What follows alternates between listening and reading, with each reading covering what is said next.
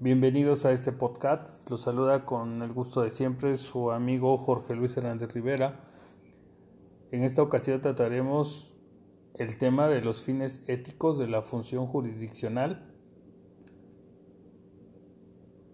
Como sabemos, los principios éticos de esta función son la independencia, imparcialidad, objetividad, profesionalismo y excelencia.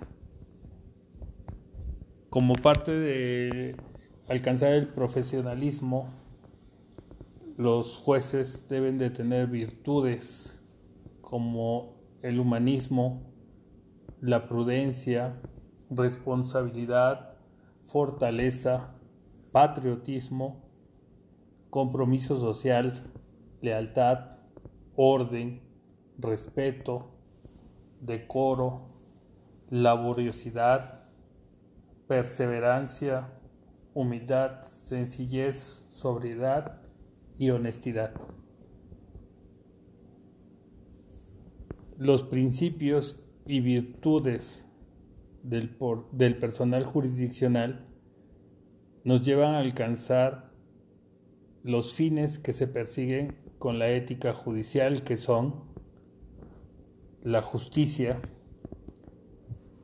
que se traduce en la obligación de los jueces de que al resolver los conflictos que se les presentan, encuentren la verdad material y puedan dar a cada justiciable lo que conforme a derecho les corresponde.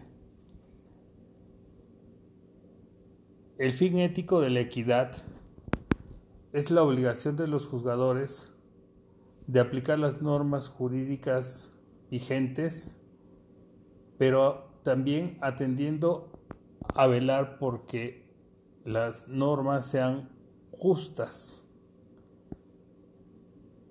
La seguridad jurídica es aquella que tienen los gobernados de que el marco normativo vigente es el que se utiliza para resolver los conflictos que surgen entre particulares o entre un particular con una autoridad. Y el fin ético de la debida defensa es la obligación que tienen los juzgadores de vigilar que las partes tengan una defensa adecuada de sus intereses. Este se aplica de forma más explícita en la materia penal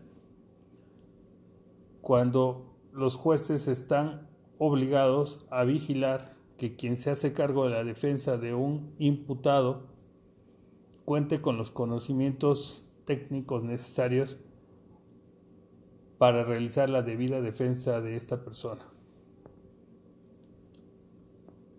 Buenas noches, esa es mi participación.